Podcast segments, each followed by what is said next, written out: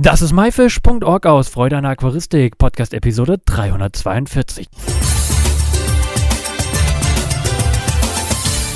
Hey zusammen, mein Name ist Lukas Müller und danke, dass du mir und mein Gast heute zuhörst. In der heutigen Episode geht es rund um das Thema Aquascaping und dafür habe ich einen Aquascaper am Telefon beziehungsweise neben mir sitzen, nämlich den Adrian. Moin Adrian. Moin Lukas, grüße dich. Schön hier zu sein. Das freut mich. Geht's dir gut? Ja, soweit alles gut. Ich hoffe, bei dir passt auch alles. Deine Aquascape-Aquarien zu Hause, die laufen? Ja, wunderbar, wunderbar. Jetzt wird es ja endlich wieder ein bisschen kühler äh, draußen. Das heißt, ich kann wieder mehr Zeit drin verbringen und mich um die Aquascapes kümmern. Hervorragend. Wir wollen heute über das Thema Aquascape so ein bisschen reden. Ähm, vielleicht einfach mal so ein bisschen vorweg wo sollte man sich überhaupt Gedanken machen, beziehungsweise wie sollte man sich Gedanken machen, wenn man ein Aquascape plant? Ist Planung eine wichtige, spielt wahrscheinlich eine wichtige Rolle. Wie geht man da am besten vor? Ja, also Planung ist natürlich das A und O, wie eigentlich überall. Und ähm, man kann auch mit einer vorherigen Planung einfach viele Fehler, die man wenn das Aquascape dann läuft, ähm, äh, im Vorwege vermeiden. Und äh, deswegen sage ich immer, dass man sich halt auf jeden Fall mit der Materie, bevor man sich irgendwas an Material oder Becken oder was auch immer kauft, äh, überhaupt erstmal mit der Materie beschäftigt und äh, sich dazu vielleicht äh, äh, Forenbeiträge oder es gibt so viele Quellen äh, durchliest und sich auch bei anderen Aquascapern, die vielleicht schon länger dabei sind, einfach so ein bisschen was abguckt. Und äh, von daher, Planung ist das A und O. Okay, und ähm, jetzt hast du gesagt, die Informationen ho holen. Also ich gehe zum Aquascaper hin. Wo treffe ich den? Sehe ich das im Internet? Kann ich im Zoofachgeschäft mir ähm, äh, äh, äh meine Fragen beantworten lassen? Oder gibt es sogar ein Buch? Ja, also es gibt natürlich äh, die erste Möglichkeit Social Media, wenn man sich Inspiration äh, irgendwie holen will. Natürlich gibt es auch die Möglichkeit, sich die Inspiration beim Aquascape in der, in der Natur zu holen. Also das heißt wirklich am, äh, in der lebendigen Natur ein Beispiel, ein Foto oder wie auch immer, äh, eine Situation sich als, als äh, ähm, ja einfach als Inspiration zu holen. Und natürlich, es gibt auch die Möglichkeit, Fachliteratur sich, äh, sich anzuschauen. Es gibt viele verschiedene Bücher, gibt äh, äh, auch im, äh, im Internet viele verschiedene Seiten, wo man sich äh, Tipps und Tricks holen kann und auch die technische Umsetzung, sage ich mal, dann einfach äh, besser, besser hinbekommt, als wenn man jetzt so ins Blaue reinschießt. Wenn man jetzt ein Aquascape ähm, ja, plant und, und es gerne, sich gerne anschaffen möchte, empfiehlst du da eher erstmal mit einem normalen Aquarium an, anzufangen, damit man sich in die Materie einarbeitet, Aquarien zu haben? Oder kann man auch direkt mit einem Aquascape Aquarium starten? Man kann natürlich auch direkt mit einem Aquascape Aquarium starten. Ähm, das Aquascape Aquarium unterscheidet sich ja im, im, insofern nur von, der, von dem Layout und eben auch von dem, von dem Inhalt, sage ich mal. Das Becken ist ja, ist ja äh, weiterhin aus Glas. Ähm, ich empfehle eigentlich immer mit einem etwas kleineren Becken zu starten. Ich weiß, es gibt viele Leute, die sagen, ja, ähm, beim größeren Becken, da habe ich aber mehr Spielraum, mehr Platz etc. Ich empfehle aber jemandem, der, äh, der halt anfängt, ähm, mit ähm, Aquarien oder eben auch mit Aquascaping, sich eher an einem etwas kleineren Becken äh, zu orientieren, dort sich dann auszuprobieren und das Ganze dann, wenn man das Hobby weiter betreiben möchte, einfach auf ein etwas größeres Becken äh, zu über, übertragen. Denn wenn man Fehler macht, das, das, und das wird vorkommen, gerade bei den ersten, ersten Becken, dann sind die beim kleinen Aquarium na klar, auch ärgerlich, aber bei einem großen Aquarium, wenn man gleich mit einem großen Becken startet und dann einen Fehler macht, dann wirkt sich das auf das große Becken aus und das ist natürlich dann auch einfach, ja, der Fehler ist äh, deutlich spürbarer. Okay, und was würdest du so empfehlen, wie, womit fängt man an beim Aquascape Aquarium? Wir gehen jetzt einfach mal davon aus, wir sind wirklich reiner Anfänger. Welche Größe ähm, kann man da verwenden? Kann ich jedes Aquarium verwenden? Nimmt man da einen 54 Liter 60, 30, 30? Oder gibt es da bestimmte Aquarien für einen Anfänger, die noch viel besser sind? Naja, also wie wir eben schon äh, drüber gesprochen hatten, die Planung ist natürlich da das Wichtigste auch bei der Entscheidung, welche Beckenformate ich wähle oder welches Beckenformat ich wähle.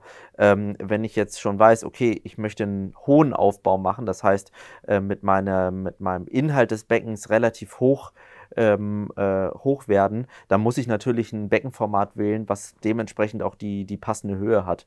Wenn ich jetzt äh, mehr mit der Tiefe spielen möchte, das heißt, ich möchte äh, eher eine gewisse Tiefe in meinem Becken generieren durch meinen, durch meinen Aufbau, dann muss ich natürlich ein etwas tieferes Becken nehmen. Das heißt, ich würde doch schon gucken, wenn ich weiß, ich möchte die und die Situation nachbilden im Becken, darauf dann natürlich auch die Beckenformate äh, anzupassen. Und ähm, von daher ist das schon ein wichtiger Punkt, sich auch bei der Planung im Vorwege nicht nur über die technischen Sachen natürlich zu informieren, sondern eben auch sich vielleicht eine kleine Skizze zu machen, wie soll das Ganze das ganze Aquarium aussehen und dann gehe ich an das Becken und gucke mir an, welche Beckenformate gibt es. Ich würde vielleicht Anfängern empfehlen, eher auf ein Standardbeckenformat zu gehen, ähm, dass man jetzt keine Spezialanfertigung hat oder sowas ähm, und sich dann da so eine gewisse Symbiose aus äh, Einrichtungen und dann eben auch äh, Beckengröße äh, zu bekommen. Okay, perfekt. Also gehen wir mal davon aus, wir haben uns jetzt ein ja, Standardmaß von 30, 60, 60 mal zugelegt. Ich denke mal, für einen Anfänger ist es so das Typischste, was man sich eigentlich anschaffen könnte, ähm, wenn man wirklich reiner Anfänger ist. Ähm, wie sieht es denn aus? Wo stelle ich das hin? Wo kann ich das draufstellen? Ja, es gibt natürlich die äh, ganz normalen Unterschränke für Aquarien, die dann auch von den äh, Beckenherstellern kommen. Das kann man natürlich machen. Man äh, äh kann natürlich auch äh, in ein Möbelhaus gehen und sich dann dort einen ästhetisch, äh, ästhetischen äh, Unterschrank vielleicht äh, kaufen, wenn man sich jetzt nur ein Glasbecken kauft, ohne Abdeckung äh, etc. pp. Ähm, da auf jeden Fall darauf achten, was die maximale Nutzlast ist, äh, weil Wasser ist natürlich, hat natürlich auch ein Gewicht und dann natürlich eben noch der, der Beckenaufbau ähm, oder vielleicht nochmal Technik, die oben drüber kommt. Das heißt, da auf jeden Fall informieren. Und äh, gerade wenn man auf größere Becken geht, ähm, sollte man sich auch informieren, kann ich das überhaupt bei mir zu Hause hinstellen? Ähm, das heißt, äh, trägt meine meine Wohnung das überhaupt? Trägt der Boden der Wohnung das? Das ist jetzt bei kleineren Aquarien, sage ich mal, wenn wir jetzt von einem 60, 30, 30 ausgehen, ähm, äh, ist das unerheblich. Aber eben, wenn ich größer we werde, muss ich mir natürlich darüber auch Gedanken machen.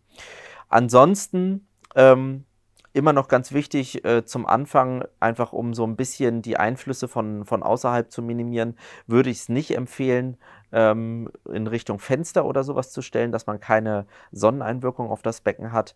Und eben vielleicht sollte das möglich sein, wenn man darüber nachdenkt, äh, Fische oder sowas zu halten, äh, zu versuchen, ja, jetzt nicht an einem Ort aufzustellen, wo ich ständig vorbeilaufe, weil das natürlich auch äh, in Bezug auf die Fische äh, jedes Mal eine Störung ist. Okay, gut, dann haben wir jetzt den perfekten Standort gefunden, ähm, haben das Aquarium aufgestellt. Jetzt will ich anfangen, das zu gestalten. Wo bekomme ich denn jetzt meinen Hardscape, sag ich mal, her? Hardscape, äh, was ist das eigentlich genau? Ja, genau. Das Hardscape ist ja die, die, die ganze Einrichtung. Das heißt, die Steine, Wurzeln, ähm, sonst noch äh, ja, andere Materialien, Sand etc. oder auch der Bodengrund, äh, wobei man da schon eher so ein bisschen von Softscape dann natürlich wieder redet.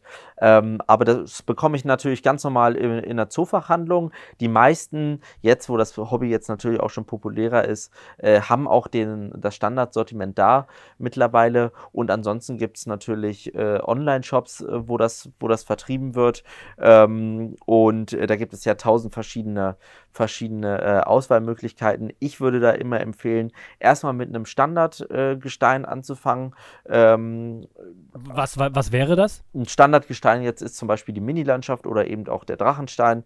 Äh, und äh, das ist eigentlich so auch so ein bisschen das Fehlerverzeihendste oder ist das gängigste, was man auch im Moment so findet. Von daher ähm, ist auch preislich nicht so teuer wie speziell ausgewählte Gesteine, die, ähm, die dann doch schon im Preis spürbar, spürbar teurer sind einfach.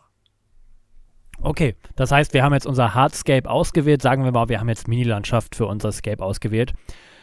Ich fange ja jetzt nicht einfach mit dem Hardscape an, oder? Ich muss doch erstmal Bodengrund haben. Oder wie gehe ich da am besten vor? Genau, richtig. Also ähm, ich, ich den Bodengrund, also das, das sogenannte Soil, das ist ja äh, eine gebrannte Erde, die sehr nährstoffhaltig ist, die würde ich erst nochmal weglassen. Die würde ich erst äh, später hinzugeben. Ähm, ich würde jetzt anfangen äh, mit, einer, mit, einer, mit einer Lava, das heißt einfach als Untersubstrat äh, eine Lava zu, zu wählen, die ist sehr porös, beziehungsweise die Oberfläche ist halt sehr, ähm, sehr grob, äh, äh, grobkörnig oder sehr grob. Das heißt, dort gibt es sehr gute ähm, Möglichkeiten, um äh, Filterbakterien oder ähnliches äh, äh, anzusetzen, dass die sich dort ansiedeln können und dann eben auch neben dem Filter selbst, der ja außerhalb des Aquariums meistens ist, wenn es ein Außenfilter, Außenfilter ist, ähm, dann nochmal eine zusätzliche Filterwirkung haben. Das heißt, damit fange ich an, damit kann ich schon so ein bisschen Höhe auch reinbringen. Das heißt, ich äh, spiele da so ein bisschen mit meinen Höhen, kann ein bisschen im hinteren Bereich ein bisschen höher werden, dann nach vorne ein bisschen flacher.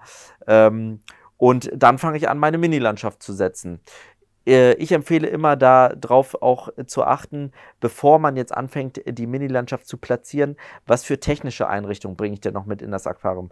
Habe ich eventuell äh, noch ganz oldschool-mäßig einen Heizer drin, der im Aquarium sitzt? Habe ich einen Innenfilter drin? Darüber muss ich mir auch Gedanken machen. Man hört es immer wieder, wenn man jetzt ein Aquarium anfängt, dann baut man toll, tolle Sachen zusammen und dann sieht auch mega, mega und super aus am Ende. Nur dann kommt die alles entscheidende Frage bei einem Innenfilter oder auch beim bei einem Heizer, der innen sitzt, ja, wo kommen die denn hin?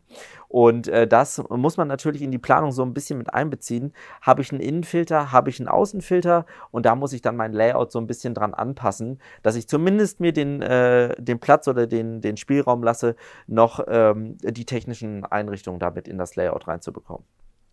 Das heißt, ähm, die Mini-Landschaft setze ich dann da tatsächlich wirklich auf, auf Stein äh, oder beziehungsweise auf Glas, wenn, wenn da jetzt kein ähm, Mineralgestein ähm, äh, unter ist? Ja, ich würde es nicht direkt aufs Glas äh, setzen. Ähm, es gibt zum Beispiel äh, Gitterplatten, ähm, äh, die kann man sich, kann man sich sehr gut äh, im, im, Internet bestellen. Die würde ich einfach zum Schutz des Glases drunter legen.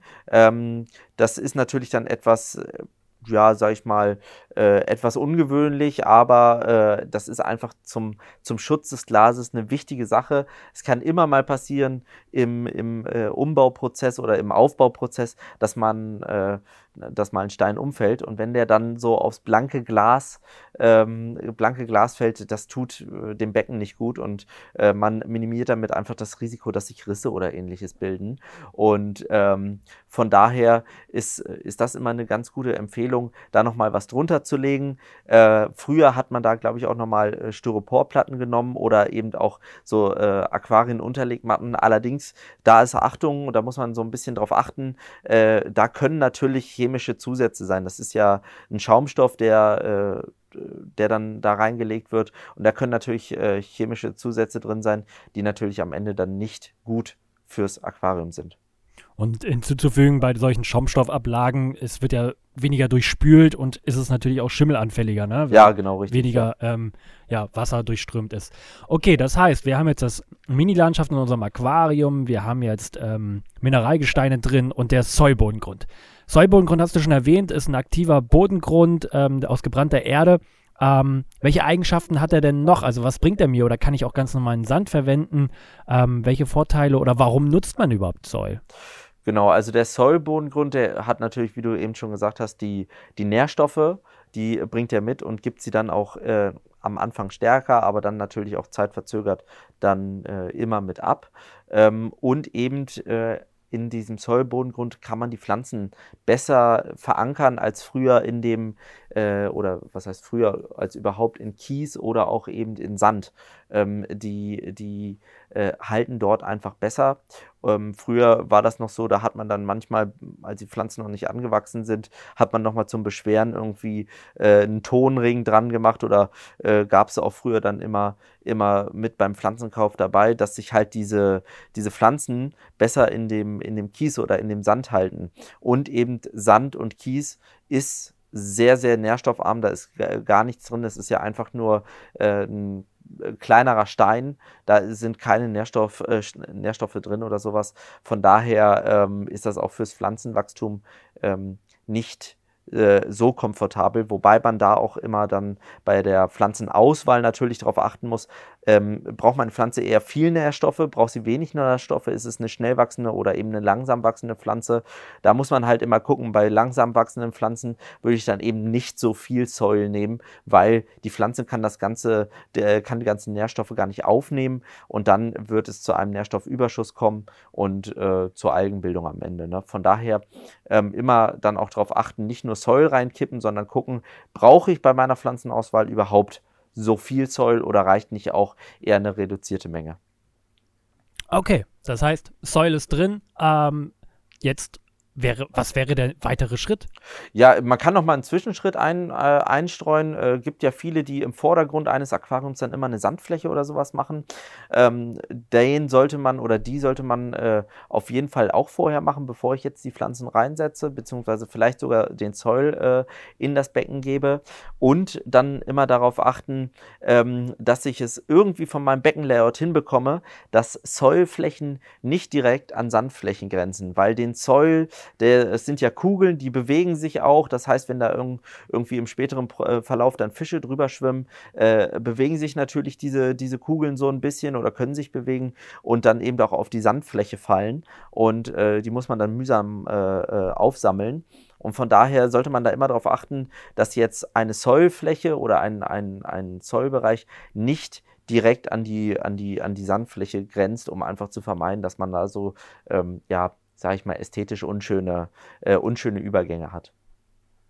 Hast du noch einen weiteren Tipp? Ähm, Sollbodengrund auf Sand, wenn da was rüber äh, bruselt, sage ich mal so, wie man den ähm, ohne ab, mühsames Absammeln wegbekommt? Ja, tatsächlich ähm, ist, dieser, ist, ist dieser Sollbodengrund äh, eben magnetisch und äh, lässt sich super mit einem mit Magneten äh, aufsammeln. Das heißt, äh, wenn man da vereinzelte Körner hat, das fun funktioniert natürlich nicht in der großen Masse, aber wenn man da vereinzelte Körner hat, kann man die äh, sehr gut mit einem mit einem relativ starken Magneten aufsammeln und dann muss man nicht mit der Pinzette äh, dran gehen, wobei eine Pinzette sowieso gar nicht so viel äh, oder so gut klappt, weil eben ja gebrannte Erde, wenn die auf Wasser trifft, dann bei, bei gewissem Druck löst die sich natürlich auf. Ne?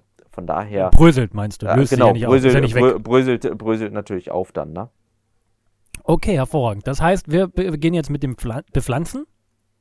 Genau, wir beginnen mit den Pflanzen. Äh, wir haben uns jetzt äh, im, Vorwege dann ausgesucht, haben wir In-vitro-Pflanzen, also Pflanzen, die im Labor äh, äh, gezogen sind, unter perfekten Bedingungen. Oder habe ich äh, eher eine Top-Pflanze, die ich jetzt, sage ich mal, ähm, ja, direkt aus einem Wasserbecken äh, in meiner Zoofachhandlung entnehme. je nachdem, was ich für eine Pflanze habe, muss ich die Pflanze vielleicht noch vorbereiten. Das heißt, ein paar Feinwurzeln entfernen, ähnlich wie man das vielleicht beim Blumenstrauß auch aus der, aus der aus der Gärtnerei oder so kennt, dass ich die Pflanze so ein bisschen zum Wachstum anrege, ein paar Feinwurzeln zu entfernen. Und äh, dann fange ich an, mir meine Pflanzen vorzubereiten. Wichtig bei den In-vitros ist äh, immer im Vorwege natürlich die äh, Nährstoffzusätze, die in diesen kleinen Töpfchen drin sind. Viele kennen sie wahrscheinlich aus der Zoohandlung oder eben auch aus dem Online-Shop. Die äh, Pflanze dann zu säubern vorher. Früher gab es ja noch das Nährstoffgel. Ich meine, das wird jetzt äh, bei vielen Pflanzen nicht mehr verwendet. Da ist jetzt einfach nur eine, eine Lösung drin ähm, aber die sollte man vorher auf jeden Fall wegkippen, äh, sollte nicht ins Aquarium kommen, weil das auch eben nicht kalkulierbare Nährstoffe sind, die dem Wasser zugefügt werden. Dann putze ich meine Pflanzen, äh, gerade bei Topfpflanzen, wenn sie aus der Zoofachhandlung kommen, darauf achten. Hin und wieder hört man es immer wieder, dass man sich eine Libellenlarve oder sowas mit, mit einschleppt. Ähm, aber äh, darauf achten, dass nichts irgendwie, nichts irgendwie äh, dran ist. Und von daher, dann kann ich loslegen mit Pflanzen. Hervorragend. Ähm, gibt es was zu beachten bei dem Bepflanzen? Ähm, vor allem In-vitro-Pflanzen. Nehme ich den Topf, wasche den ab und stecke den einfach so rein? Ja, also darum, das sagte ich ja eben beim, beim Vorbereiten. Natürlich die Pflanzen bei den In-vitro-Töpfen, äh, je nachdem Aufsitzerpflanzen kann man, kann man gucken, je nachdem wie groß die Rhizome sind. Also eben die, ähm, äh, ja, sag ich mal, die, die Grundwurzel oder die Knolle bei einem, bei einem Rhizom äh, oder bei einer Aufsitzerpflanze, die muss ich natürlich ganz lassen. Ähm, und ansonsten, klar, die Töpfe äh, sollte ich einmal auch trennen. Das heißt, die Pflanzen dann in kleine Portionen äh, unterteilen ähm, und dann eben in, die, in den Zoll stecken. Ähm, ich selber oder wir selber äh, verwenden gerne immer ähm, gerne immer feuchten Soil. Das heißt, wir sprühen vor dem Pflanzen den Soil äh, äh, mit Wasser ein, gerne mit einer ganz üblichen äh, Sprühflasche oder sowas. Dann lassen sich unserer Meinung nach die äh, Pflanzen besser setzen. Es gibt allerdings auch viele, viele äh, Aquascaper, die das in trockenem Zustand machen. Funktioniert, glaube ich, beides. Ähm, ist dann so ein bisschen das Gusto von jedem, wie er, wie er die Pflanzen pflanzen möchte. Hervorragend. Gut, Pflanzen sind drin, Hardscape ist drin, Bodengrund ist drin. Dann sind wir ja eigentlich fast fertig, oder? Fast. Fehlt, glaube ich, nur noch das Wasser. Okay, und da gibt es ja auch Unterschiede, oder? Es gibt ja dieses sogenannte Osmosewasser, da kannst du vielleicht mal erklären, was das ist, und Leitungswasser. Und vielleicht kannst du da auch nochmal drauf eingehen, was die Unterschiede sind. Genau, also man muss sich natürlich im Vorwege erstmal äh, drüber klar werden, was mache ich überhaupt? Äh, äh, gebe ich nach dem Pflanzen, also wenn mein Aquarium, wenn der Aufbau quasi fertig ist äh, vom Aquascape, ähm, gebe ich da sofort Wasser rein oder eben mache ich einen Dry Start. Ähm, wir haben jetzt so mittlerweile äh, einfach so ein bisschen das Ganze so rausbekommen, wenn, wenn man In-vitro-Pflanzen hat, die werden ja, werden ja äh, über Wasser gezogen, dann brauchen die immer eine gewisse Phase, um, äh, um sich anzupassen an die, an die Feuchtigkeit und eben auch an, die, äh, an das Leben unter Wasser. Von daher kann man auch drüber nachdenken, die ersten zwei, drei Wochen das Aquarium leer zu lassen, äh, luftdicht abzu, ähm, äh, abzudecken und dann immer wieder mit einer Wasserflasche reinzusprühen, ähm, um die Luftfeuchtigkeit ähm, natürlich äh, hochzuhalten, dann können die Pflanzen sich einfacher umstellen und man kann ein bisschen Ausfälle minimieren. Ähm, ganz wichtig dabei, äh, immer auch wieder mal äh, ein bisschen Luft zu führen. Also Luftaustausch ist sehr wichtig dabei bei dieser Methode. Das heißt nicht komplett luftdicht, äh, ja, luftdicht abschließen, sondern auch immer mal wieder ein bisschen Luftaustausch dazugeben. Ansonsten kann ich natürlich auch den klassischen Weg wählen. Ähm, und äh, ich beflute das Aquarium sofort. Wie du schon eben gesagt hast, gibt es einmal das Leitungswasser. Wie der Name schon sagt, kommt das bei uns hier aus dem Hahn, kann natürlich immer variieren, je nach Standort. Ähm, äh, gibt es eher weicheres oder eher härteres Wasser. Kommt auch immer darauf an, äh, wie die Wasserwerke vor Ort das Wasser dann noch aufbereiten. Da kann man sich aber auch im Vorwege immer auf den äh, äh äh, Homepages der Wasserwerke darüber informieren, wie im Moment die Wasserwerte sind. Das heißt, ähm, kann man super dann sehen, ist es eher weiches, eher hartes Wasser, äh, wie sind so die, die Ausgangsfaktoren. Ähm, oder ähm, man nimmt halt, wie du schon eben angesprochen hast, Osmosewasser. Das ist quasi Reinstwasser, ähm, was man äh, kaufen kann, aber eben auch über eine Osmoseanlage zu Hause selber herstellen kann. Ähm, da muss man natürlich auch dann immer gucken, eine Osmoseanlage, die ist dann auch irgendwann, beziehungsweise die Filter äh, in der Osmoseanlage müssen irgendwann getauscht werden. Das heißt, da immer schauen, wie ist mein Leitwert des Wassers? Ist es immer noch Reinstwasser oder geben die Filter so ein bisschen nach von ihrer Leistung? Muss ich mal tauschen? Ähm, aber dieses Reinstwasser, da bin ich natürlich etwas freier und kann dann, je nachdem, welche Wasserwerte ich erreichen möchte, äh, das Ganze aufsalzen oder aufhärten oder äh, äh habe da einfach ein bisschen mehr Möglichkeiten mit. Äh, ist halt wie ein, wie ein leeres Blatt Papier. Das kann man dann äh, nach Belieben beschreiben und so ist es auch beim Reinstwasser. Das kann ich dann nach Belieben dann quasi äh, meinen Wasserwerten anpassen. Das kann ich beim Leitungswasser eher nicht. Natürlich ist der Aufwand beim Osmosewasser etwas höher oder meinetwegen auch viel höher, äh, weil man braucht eine extra Anlage oder man muss sich extra Wasser kaufen. Ähm, zu Beginn reicht es aus meiner Sicht oder aus unserer Sicht völlig, wenn man auch mal ein Leitungswasser nimmt. Man muss diese, man muss jetzt äh, zu Beginn keine Osmoseanlage haben. Okay, und das will ich einfach rein. Ähm, Mache ich damit nicht das komplette Layout dann kaputt? Genau, also äh, da sollte man natürlich, je nachdem wie filigran das aufgebaut ist, kann es natürlich dann zur, zur Wasserverwirbelung kommen, wenn man jetzt einfach seinen 5 oder 10 Liter Eimer nimmt und den über das, äh, über das Layout äh, verteilt. Ähm, es hat sich gezeigt, äh, man kann, oder früher, vor einigen Jahren wurde das immer noch mit, mit Küchenpapier gemacht, aber auch hier sind wir äh, oder haben wir teilweise Fälle oder von Fällen gehört, wo Zusätze in Küchenpapier irgendwie drin sind, die sich dann aufs, äh, aufs äh, äh, Wasser übertragen. Äh, von daher, wir nehmen immer dann einen, ja, ein Behältnis, wo unser Wasser drin ist, stellen den, sofern es möglich ist, über das Aquarium und dann kommt ein Schlauch ins Becken mit einem Filterkorb oder so dran. Gibt es ja für Garnelen beispielsweise einen Garnelenschutzfilter oder eben auch einen, ähm, einen Schwamm oder sowas, den man über den Schlauch machen kann. Und dadurch lässt sich dann das Wasser äh, relativ äh, schwunglos und angenehm in das Becken füllen. Okay, das heißt, Wasser ist drin, dann Technik Start. Genau, Technik Start äh, sollte man auch immer äh, äh, vorher darauf achten. Viele, also beziehungsweise einige glauben dran, einige glauben nicht dran, bei einem Filter äh, nochmal Starterbakterien zuzugeben. Ich bin da eigentlich, äh, äh, finde das gar nicht schlecht, äh, dass man, je nachdem wie groß der Filter ist, nochmal ein paar paar Bakterienkulturen mit reingibt, ähm, die sich dann eben in den Filtermaterialien festsetzen.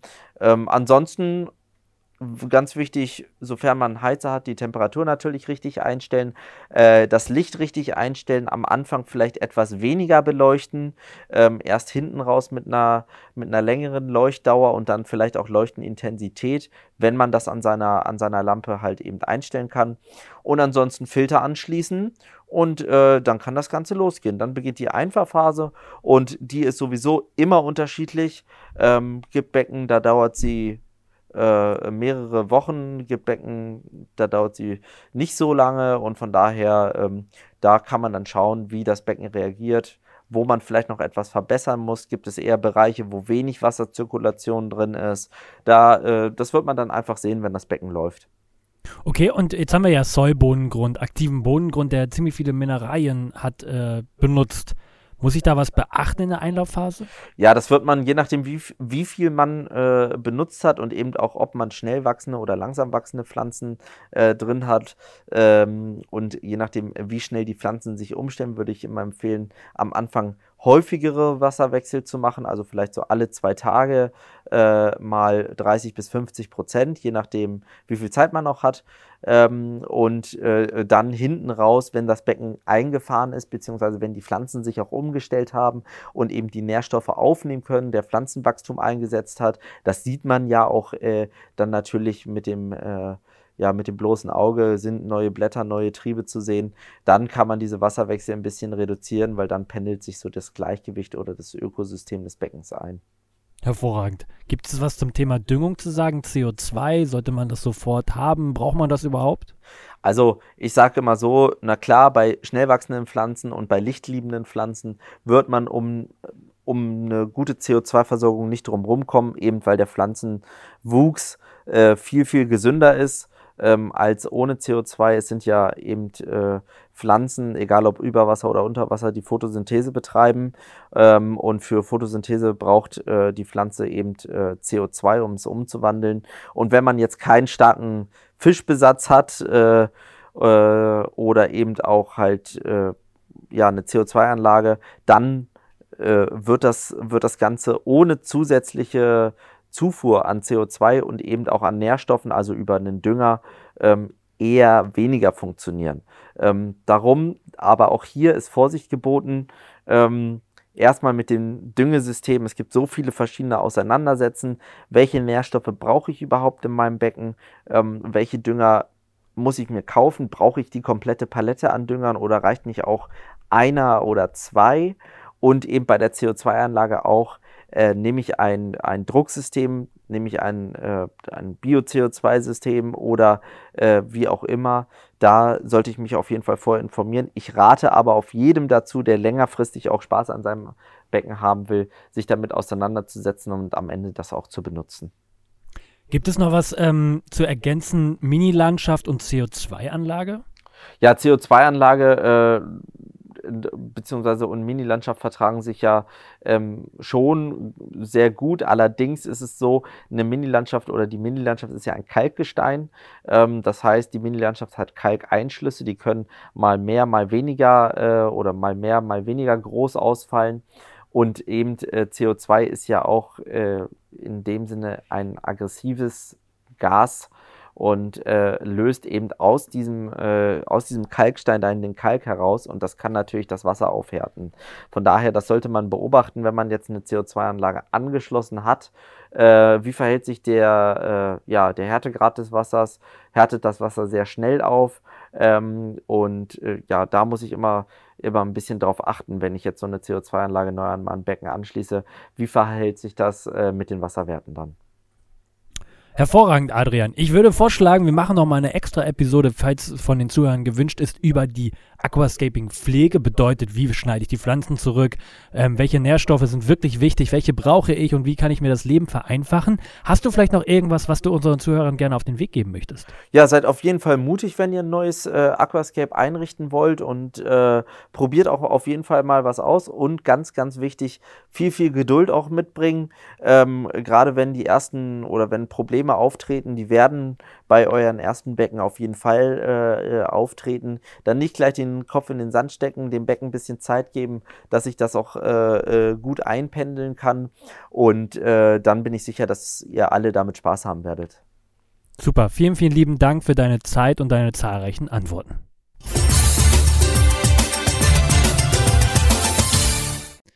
Das war myfish.org aus Freude an der Aquaristik, Podcast Episode 342.